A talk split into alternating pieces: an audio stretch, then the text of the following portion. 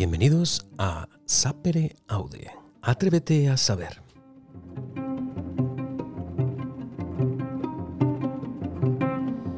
Un programa de Michael Talion para todas esas personas curiosas, con ganas de aprender, de saber cosas nuevas y cosas que quizás no sean tan nuevas.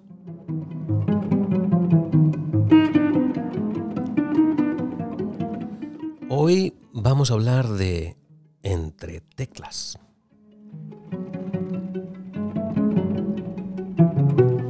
Y para ello contamos con la presencia de Alba Ventura.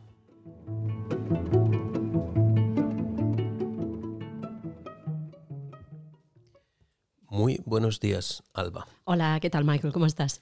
Hoy hemos madrugado, creo. Sí, un poquito, un pero ya va bien, ya va bien. Empezar el día con alegría. Va bien. Pues nada, a bocajarro, te Claro que pregunto, ¿quién es Alba Ventura? Ay, ay, ay. Bueno, cuando obviamente ya me había escuchado alguna otra entrevista y veía que preguntabas esto al principio, pensaba, ¿qué voy a decir de mí misma? Y bueno, le he estado dando vueltas y mm, al final, pues como casi todo el mundo, ¿no? Somos aprendices de vida, vamos mm, aprendiendo cosas y bueno, al final, pues sí, tenemos cada uno nuestras peculiaridades, nuestras historias. Yo soy pianista, soy madre, ah, soy, no sé, muchas cosas. Pero al final voy aprendiendo cada día cositas nuevas y, y bueno, vamos allá día a día. Para las personas que no sepan de la vida de un músico y en concreto de la vida de un pianista, son muchas horas de estudio, Ujú. aparte si uno es concertista, que ese también es tu caso, eh, son también muchas horas de, de viaje. ¿Cómo se compagina eso con ser madre? ¿Cómo se puede? Al final yo creo que lo de compaginar la vida profesional y privada mm, es difícil en cualquier tipo de profesión. Cuando hay además los viajes de por medio, pues es un poquito más complicado. Pero si tienes a una pareja que te da todo el apoyo y, y, bueno, no solo, no solo mi marido, pero también mi madre, que también está allí a todas para ayudar y, y estamos, bueno, hacemos muy buen equipo. Entonces, mm, por suerte tengo este equipo que me permite hacer estas cosas y, viajar. Y bueno, son unos horarios un poquito complicados, pero lo manejamos bien. Me gustaría que escuchases esto y luego hablamos.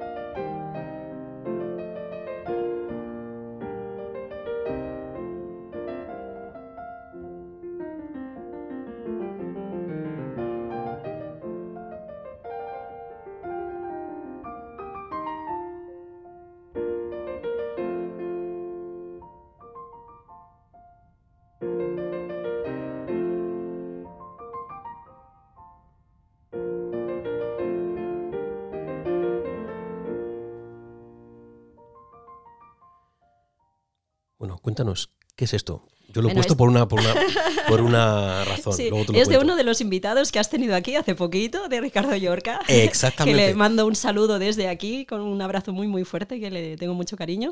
Y bueno, es una, una pieza que he disfrutado mucho tocándola en di- diversas ocasiones, cavatina. Y bueno, es una pieza muy, muy bonita, muy con muchos rincones. Bueno, a mí me encanta, me encanta y la he disfrutado mucho. Así es, eh, Ricardo Llorca estuvo en el programa número 43. Y justo cuando él cuando estaba a punto de estrenar eh, Oficio de Caminantes, una de sus obras, que el estreno fue en Galicia este año, el verano de 2023. Quería preguntarte, porque ya te habrán hecho esta pregunta un montón de veces, y es, ¿cómo empieza Alba Aventura tocar el piano y por qué el piano? Yo creo que fue el piano porque me lo encontré en casa, si te digo la verdad. Mi padre, ah, bueno, tanto mi padre como mi madre eh, eran bueno, muy, muy, muy melómanos. Y, Y bueno, siempre hubo música en casa, siempre, siempre, siempre. Y siempre vieron que yo tenía mucho interés y que me acordaba de muchas cosas. Enseguida reconocía obras y de muy pequeña, ¿no? Y sobre los cuatro años o así me encontré un piano porque mi padre le entró por la cabeza que me tenía que comprar un piano. Podría haber sido cualquier otro instrumento, pero fue un piano de, me parece, de tercera o cuarta mano, no sé. un piano muy, muy viejo, pero que, bueno, tengo recuerdos muy bonitos de aquel primer piano. Y empecé pues jugando con el piano, un año más tarde o así empecé clases, pero muy, con mucha tranquilidad. Nunca fue en plan, bueno, la clase ahí muy, muy estricta. Tuve suerte de, con la primera profesora, bueno, fue una manera de empezar muy, muy tranquila, muy lúdica. O sea, esto, la verdad es que le tengo siempre que agradecer a mi padre que tuvo una primera reunión con esta chica, con Silvia Llanas, que fue una fantástica primera profesora para mí, y le dijo, mira Silvia, a Alba no la fuerces porque es muy pequeñita. Yo tenía cinco años cuando empecé. Y me dijo, no la fuerces nunca, nunca. O sea, si ves que se está aburriendo, que la concentración se le va, os ponéis a jugar.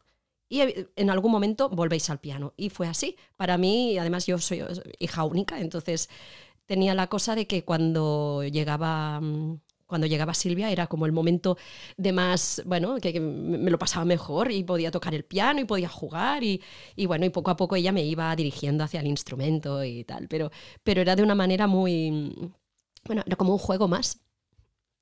¿Y cuándo dejó de, ser un juego? Nunca. Nunca. sigue siendo un juego. Sí, a ver, hay épocas, ¿no? Hay épocas que estás más motivada, hay épocas que son un poquito más difíciles porque la vida tiene momentos de todo, ¿no?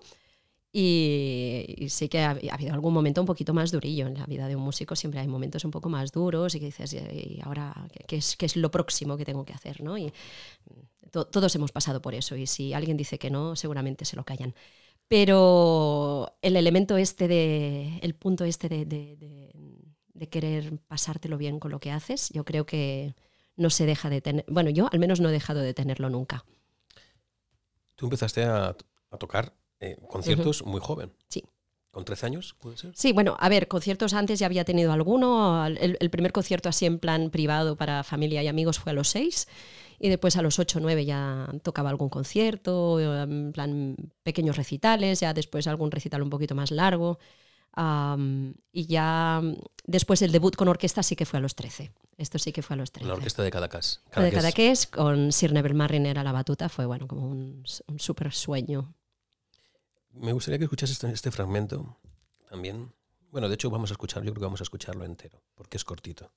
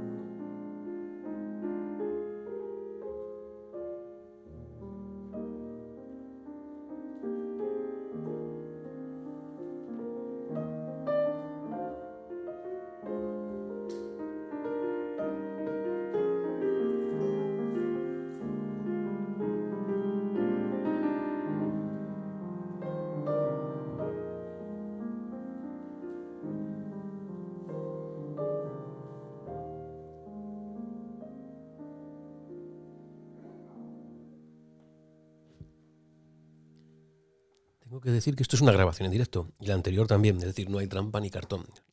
suena en directo. no hay cortes. No hay cortes.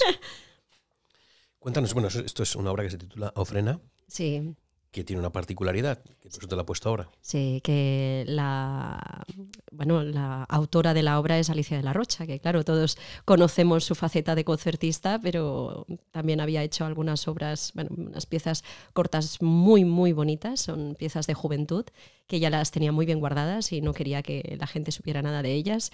Y ya le, ya le dijo a su hija, cuando, cuando yo muera ya hacéis con estas lo, lo que queráis, pero antes no.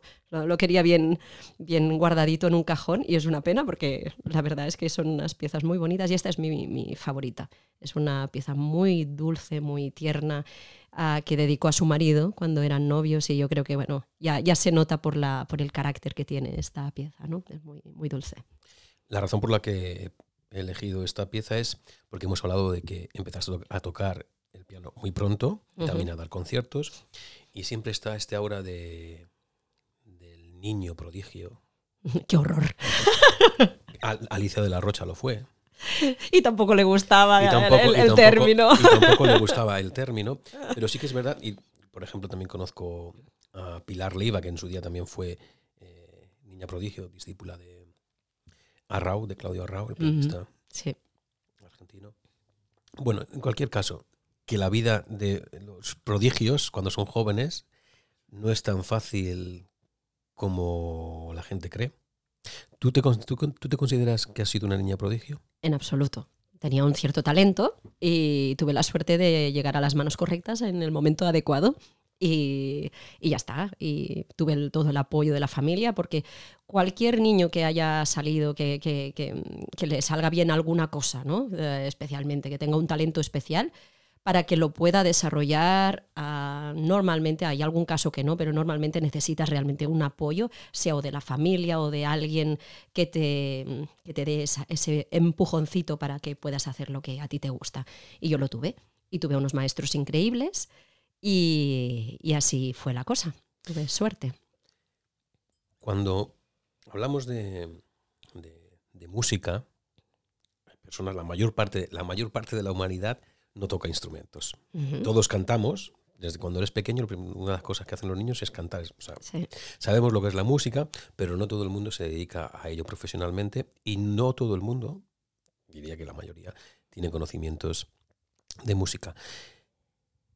Los que sois eh, intérpretes y os dedicáis a la música profesionalmente, ¿por qué creéis que la, y sobre todo a la música clásica, ¿por qué crees tú en este caso que la gente, la, la, gente de las personas de a pie de calle, ¿Sí? les produce o les da miedo entrar a una sala de concierto para escuchar un concierto de música clásica? Bueno, yo creo que es desde el descono desconocimiento, ¿no? Como muchas veces pasa, lo que no conoces a veces te da un poquito de reparo, un poquito de, de miedo. Pero, pero bueno, yo creo que justamente ahora, con con el acceso que hay a tantas cosas uh, por Internet, que yo creo que la gente ahora se está abriendo más que quizás hace 20, 30 años. Yo creo que ahora hay muchas más cosas que son accesibles, accesibles a todo el mundo y para que la gente vaya perdiendo, vaya perdiendo el miedo. Hay conciertos en streaming. No hace falta ni ir a un, una sala de conciertos para tener un primer contacto con lo que es un concierto. Y quizás después de escuchar eso dices, ay, pues me ha gustado. Mm, quizás algún día voy y me compro una entrada para ir al auditorio, ¿no? Y, y, yo creo que esto, justamente estamos en un momento ideal para que estas barreras dejen de existir. Sí que es verdad que que por otro lado hay mucho entretenimiento superficial que nos invade a todos, ¿eh? a, todos, por mucho que queramos una vida un poquito con un poquito más de profundidad. Y, pero al final hay mucho estímulo externo, hay muchas muchas cosas que te distraen, hay distracciones en la vida, hay muchos intrusos, muchas cosas, y a veces esto te, te limita el punto ese de concentración que requiere el entrar en un, a leer un buen libro o ir a, a, a, un museo a estar un rato realmente desconectado de todo lo otro, para eso necesitas algo de concentración y a veces la vida te lleva por unos caminos que, que te das cuenta que la vida como está montada hoy en día es estímulo, estímulo, estímulo y a veces no tienes el punto ese de quietud para parar y escuchar y escucharte toda una sinfonía. Es que claro, esto quiere decir que te tienes que estar media hora escuchando con atención. Y la atención es algo que va muy justo últimamente. Y yo lo veo sobre todo con, los jóvenes, cuando a veces con, algún alumno, ¿no? Y, gente con un talento enorme y que le encanta la música, pero que el, control de, atención y concentración es cortísimo. Tienen picos de concentración muy altos y de golpe se les va la concentración y después vuelve y después vuelve. Tener aquello de ver la gente joven con mucha concentración durante mucho rato es difícil de encontrar. Y yo creo que esto también es una de las cosas que a veces tira atrás un poquito a la gente de, probar, de ir a un concierto y estar una hora escuchando con atención. ¿Y qué hace Alba para concentrarse, para no perder esa atención? Pues yo creo que es el cariño a lo que hago el cariño a lo que hago. Me gusta tanto y además, bueno, también es años de, practicar ¿no? la atención, practicar la concentración. También tuve la suerte de, crecer en una época analógica, que no era, no, no, no, era lo de hoy en día. Lo máximo que tenías para, para distraerte era la tele y muy poco rato al día, porque yo tenía unos padres que estaba clarísimo que era un ratito corto y se ha acabado. Y, los ratos libres me los pasaba jugando, me los pasaba imaginando, dibujando y yo creo que y, tocando el piano. Y esto a la larga te genera una, capacidad de concentración que yo me, siento afortunada de haber crecido en ese ambiente. No quiero decir que ahora, hoy en día, no pueda ser posible. Yo creo que también es posible, pero ah, es más reto y, yo, me lo presento, perdona, a veces me enrollo demasiado hablando. No, pero yo como madre ahora de una niña de cuatro años, a veces pienso, ah, ¿cómo lo haré con todo lo que hay hoy en día, no? Para que, para que es un reto que, que, pueda disfrutar de cosas y con concentración, porque al final em, da mucho gusto poder concentrarte y poder disfrutar de una cosa con plena atención. Es muy gustoso, pero claro también cuesta, te hace falta entreno. Has mencionado a tu hija, ¿te ha salido artista, música? Es maravillosa, pero todavía no sé. le encanta todo, tiene mucha curiosidad, le gustan mucho muchas cosas. Entonces yo todavía no sé para dónde tirará. es curioso porque suele ocurrir, a veces no, pero en la mayoría de los casos, de padres que son artistas y artistas con, de renombre, con reputación, luego los hijos no es que odien la actividad de sus padres, pero como que dicen, no, esto no. Bueno, ya se verá, se verá. Ella me, dijo que, bueno, nos dijo que quería ser trompetista y a los reyes le trajeron una trompeta, una, corneta así más ligera eh, este año, en, enero. Pero, pero bueno, la, coge de, uvas a peras. La verdad es que a ella le gusta más expresarse corporalmente, le encanta bailar, le encanta moverse, ah, le gusta mucho el dibujo, le gusta escuchar música también, pero pero bueno, ya se verá. Sí que a veces sí que dice, ah, la mamá, piano, piano, piano, piano. Porque le molesta un poco que me vaya para dar clases, para que me vaya a dar conciertos. A veces le molesta un poco, pero bueno, lo lleva con mucha naturalidad y, siempre con mucho humor. Tú que vienes de una familia, tus padres que has dicho que eran melómanos y que te han apoyado mm. desde que empezaste en la música, que tienes la experiencia de ser madre ahora, que tienes también la experiencia de dar clases de piano gente joven, a gente también mayor, supongo.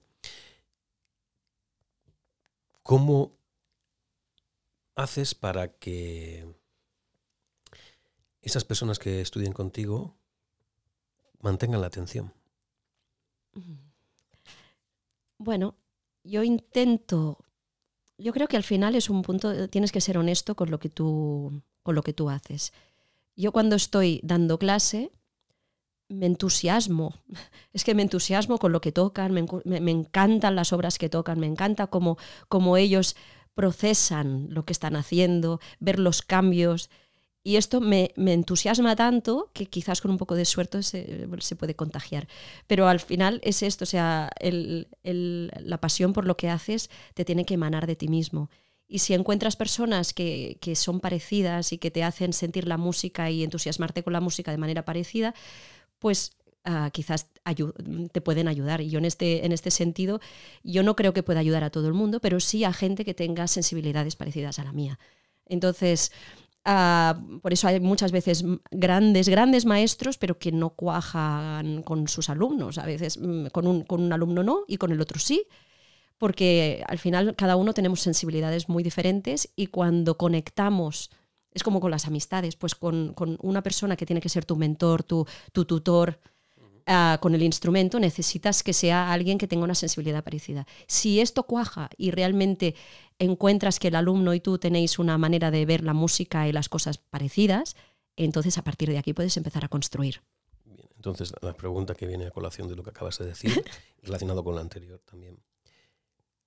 ¿Cómo puede uno fomentar la, la música en esas personas que, jóvenes sobre todo, que tienen cierto talento o sin talento, pero que se acercan a la música para que luego no lo dejen. Mm. Que escuchen mucho. Que escuchen mucho, porque uno de los grandes problemas de los músicos es que a veces no escuchan. A veces tocan mucho y escuchan poco, van a pocos conciertos. A ver, a veces la vida no te da tiempo para ir a todos los conciertos que querrías. ¿eh? Yo soy la primera que, que he hecho mucho de menos poder ir a más conciertos porque la vida no me da para tanto pero es que se, se tiene que escuchar. No te puedes enamorar de algo si no lo vives. No puede ser solo a través de tu, tu contacto con el instrumento y lo que tú tocas. Necesitas otros estímulos, necesitas ver otras maneras de hacer, ah, que te inspiren desde fuera. Hace falta... La música al final es comunicación y no puedes estar solo tú diciendo cosas, necesitas oír cosas también. Entonces yo creo que la mejor manera que alguien no se desilusione de la música, sea joven o más mayor, porque a veces pasa con músicos más mayores, y que al final a veces pasa que, se, vuelven un poquito como oficinistas que se van, bueno, a trabajar, van a la orquesta o van a no sé qué, o hasta concertistas, ¿eh? que es, bueno, tengo este programa para la semana que viene, pero dos días después tengo el concierto número 3 de Rachmaninoff, pero después tengo un Mozart, y después tengo no sé qué de cámara, y tititim, y tititim, y tititim, y se organizan la vida para tener las cosas a punto, pero, pero no acaban de disfrutar plenamente de lo que hacen. Y, y una de las cosas peores que hay es cuando te metes en una rutina de la que sea y dejas de disfrutar de lo que te gusta. ¿Qué pianistas has conocido, aunque hayan fallecido hace años, has conocido tú que mostrasen ese entusiasmo del que estás hablando por, lo, que, por lo que hacían? Mm. Bueno, Alicia es un caso clarísimo. Alicia, de, la Rocha es un, caso clarísimo. Alicia, cada momento que tenía estudiaba necesitaba el estudio, necesitaba ir al instrumento, a ella las cenas, los compromisos, los cócteles, a ella esto. Esto que está tan de moda ahora, ¿no? Que parece que si no lo haces no eres músico. Que si no tienes muchos miles de seguidores en internet. No, no eres suficientemente. Muchos, eso que se llaman likes ahora. Sí, sí. A ver que todos lo hacemos. ¿eh? Yo intento tener mi cuenta de Instagram activa y yo realmente creo que hoy en día es que por fuerza lo tienes que hacer y tienes que mostrarte.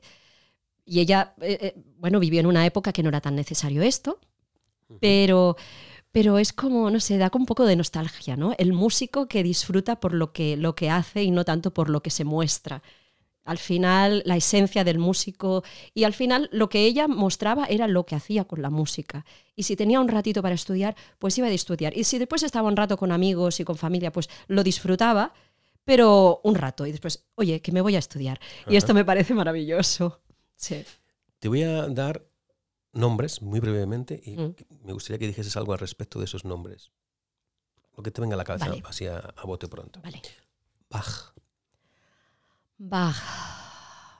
Artesano. Haydn. sinfonista. Mozart. Fantasía. Beethoven.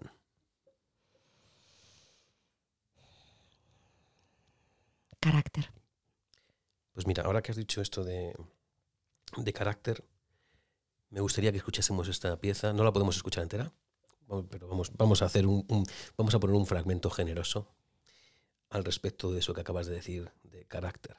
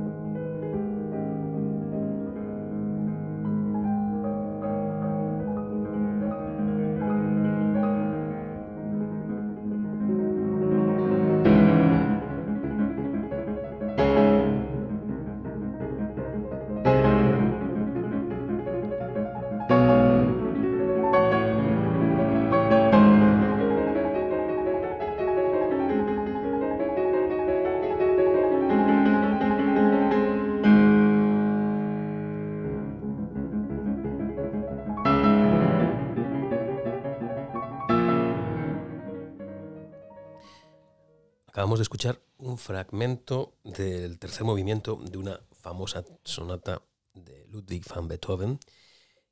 De nuevo, una grabación en directo, sin trampa ni cartón, en este caso en el Círculo de Bellas Artes de Madrid, que fue en septiembre de 2020, justo cuando se acabó el confinamiento. Sí. Empezaba a abrirse Un poquito más, sí. un poquito más el- Sí. aquel famoso confinamiento de 2020, y que fue el concierto en el que yo te conocí. Sí, sí, sí, sí, sí, fue, fue en ese. ¿Qué nos cuentas de, de Beethoven? De, habías dicho que era carácter. Sí. ¿Qué, qué- qué papel ha desempeñado Beethoven en tu vida como pianista? Bueno, yo creo que la, la bueno, Beethoven en general, su música, pero no solo la de piano, porque a mí me encanta el repertorio pianístico y escucho mucha música de piano, ¿eh? Pero mm, mi pasión realmente es la música sinfónica, la música de cámara. Esto es lo que, si yo tengo que escuchar, en- me dicen, en de todas las grabaciones, mm, tienes que escoger una, seguramente escogeré alguna que sea sinfónica o de cámara antes de algo de piano solo. Yo creo que una de las cosas que más me gustan de ser pianista es el hecho de poder tocar ah, y hacer algo polifónico con un instrumento, que puedas realmente llevar muchas voces a la vez y, pensar de manera más, más, polifónica con un solo instrumento. Porque a mí me encanta, o sea, todo lo que es la música sinfónica de Beethoven, por ejemplo, es uno de los grandes que, que para mí han sido, bueno, una de mis grandes inspiraciones es la música sinfónica de Beethoven. Y todo lo que es la música pi- pianística, todo lo que son las sonatas, las variaciones ah, y la música de cámara también con piano de, de Beethoven, ah, son un gran reto. Son un gran reto porque era un gran constructor. La- la- lo que era la, la- parte más estructural de su música es tan enorme para poder concebirla bien, para poder darle la forma bien. Ah, al margen de todas las cuestiones estéticas que son difíciles, que, pero mm, yo creo que es muy importante con la bueno, la música en general, pero con Beethoven muchísimo, poder diferenciar qué es estético y qué es discurso. Y cuando ves cuál es el discurso realmente de la obra que estás tocando y darle la forma arquitectónica que quieres, en, bueno, eh, es, mm, o al menos intentarlo, intentarlo. Y yo creo que es un gran reto y es de las cosas más importantes que puede hacer un músico. Y para un pianista es importantísimo. Schubert. Ay, Schubert. Sensibilidad. Schumann. Mm. Contraste. Chopin. Amor. Amor. Bueno, pues voy a aprovechar para poner otra pieza. eh, de nuevo, eh, en directo, sin trampa ni cartón. Precisamente de Chopin, que era eh, el maestro de las miniaturas, por así decirlo, de Sí. música. Fue uno de los primeros que, si no el primero, que compuso obras breves para piano. Normalmente eran obras largas. Y vamos a escuchar eh, de los preludios opus 28 el número 10 y el número 11.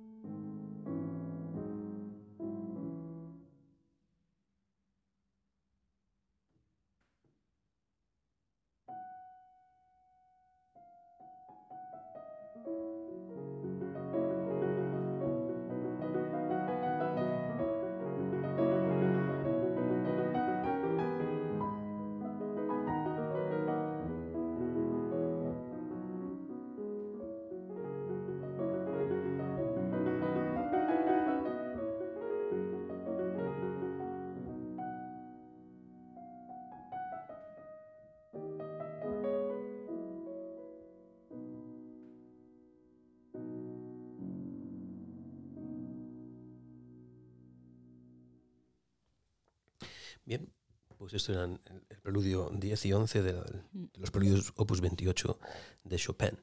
Sí. ¿Qué tienes tú con Chopin? Chopin me toca la fibra de una manera muy especial, de siempre, ¿eh? desde muy pequeñita para mí la música de Chopin tenía una sensibilidad que era muy afín a mí. Y bueno, cuando me fui a estudiar a, Londres eh, con 15 años con Irina, Irina Saritskaya, que era una maestra maravillosa, que bueno, lo que hablábamos de las sensibilidades, ¿no? Cuando encuentras un maestro que la sensibilidad es tan parecida a la tuya y que hay muchas cosas que las entiendes casi sin hablar. O sea, había momentos que yo estaba tocando en clase y ella me decía, o sea, solo se movía para decirme algo, yo ya sabía lo que me iba a decir de alguna manera porque es que intuía por dónde iba a ir ella y cuando tienes esa complicidad con un maestro es muy, muy especial. Y, bueno, Irina era una gran especialista de Chopin, de la música de Chopin. Había sido segundo premio del concurso Chopin justo por, por, detrás de Polini, que había tenido el primer premio Polini y ella el segundo. Y, bueno, hay, hay, hay, personas que creen que se lo merecía, quizás un pelín más ella y todo, pero bueno, no entraré en polémicas, pero era una persona... Esto de la música, uh, eh, cuidado, cuidado. Los defensores acérrimos de... Sí, sí, que con todo el respeto, ¿eh? pero era una músico maravillosa y una chopiniana maravillosa. Y para mí Chopin tiene, bueno, es algo muy especial. Continuamos. Wagner. Oh, Wagner. no sé si con una palabra, pero sería la capacidad de mantener la atención durante tiempo y tiempo y tiempo, el control armónico y, a nivel de motivos y de todo, de, poder estar ahí y, que te hipnotice, como que te hipnotiza con su música de una manera casi eterna. O sea, ¿cómo puede ser que puedas estar cinco horas ahí escuchando y que te mantenga la atención? Esto es un, bueno, bueno, eh, sabía lo que hacía. Brahms. Brahms, profundidad, cariño. Mm, eh, bueno, la música de Brahms para mí, volvemos otra vez, ¿no? No solo la música de piano, la música sinfónica y de cámara de Brahms, es que a mí me toca de una manera que yo creo que casi ningún otro compositor ha, podido llegar a mí de esa manera como Brahms. Bartok. Bartok. Bartok es también mucho carácter, pero de una manera... Es, es, que claro, es mucho más siglo XX, es más muy contrastado también, con mucho matiz, con, la recuperación de música, claro, todo lo que hizo de recuperación de música folclórica y llevar a eso a, la actualidad del momento que vivía él. Y yo creo que un poquito incomprendido, yo creo que, que sí, se hubiera merecido vivir en otra época, Bartok.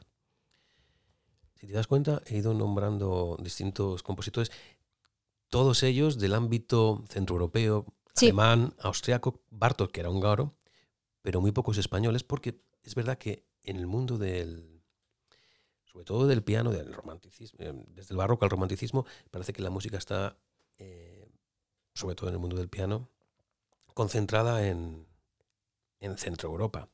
Sin embargo, hay eh, grandes compositores españoles de, de música clásica y grandes compositores de piano vamos a escuchar un fragmento de un compositor, Isaac Albeniz.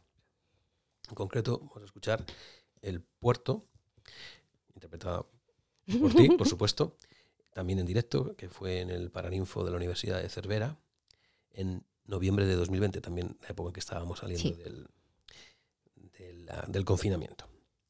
El Puerto, de Albeniz.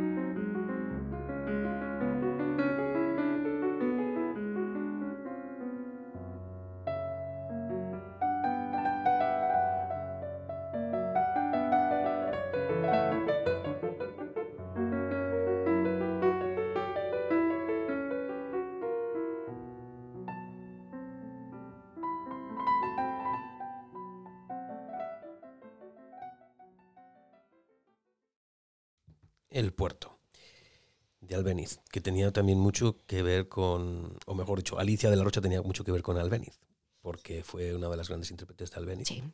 ¿Qué nos dices de Albeniz, de la música? Es una música de una gran vivacidad, de una gran complejidad. Tiene composiciones muy, muy diversas, ¿no? Desde música mm, de una aparente simplicidad, más como si fuera más de salón, pero con eh, estos aires más folclóricos, hasta, bueno, la famosísima Suite Iberia, de la cual la- justamente el puerto es una de las piezas de Iberia que, que, bueno, que lleva a los límites de la dificultad y de la concentración a los, a los pianistas que tienen que abordarla. Eh, bueno, es, es una música, es, es un reto también. Hoy hablo mucho de muchos retos, pero este es uno de los retos importantes. El tocar la, la Iberia es, es, bueno, es muy, muy difícil. Y mm, bueno, te da una satisfacción enorme porque son, es una música de, de una fantasía y de, y de mm, unos colores y es como que te transporta, es muy evocativa. Ujú. Granados. El gran romántico español. Es, eh, ¿Qué voy a decir? Tuve la grandísima suerte de poder estudiar durante un tiempo en la Academia Marshall, que ahora soy directora allí de la Academia Marshall, y es bueno, uno de los sitios más inspiradores para mí que, existen. Y, y estudiar con, con gente que, que- que venía de una tradición que había em- eh, empezado ahí realmente Granados eh, que bueno, tuvo una- un famoso al- alumno que era Frank Marshall, que, que, bueno, siguió con, con la labor en pedagógica de Granados eh, con la academia y fue el maestro de Carlota, mm, Carlota Garriga, que fue mi profesora, fue el maestro de Alicia de la Rocha, ah, fue el maestro de tan- tantísima gente mm, y de tantísimos pianistas maravillosos. Eh, y bueno, es una tradición fantástica y para mí, claro, la música de Granados es como volver a casa, de alguna manera. Pues vamos a volver a casa con un eh, fragmento de otra obra, también interpretada como siempre en directo, en esta ocasión en eh, la Fundación Juan March de Madrid, por ti, que es El Pelele de Granados.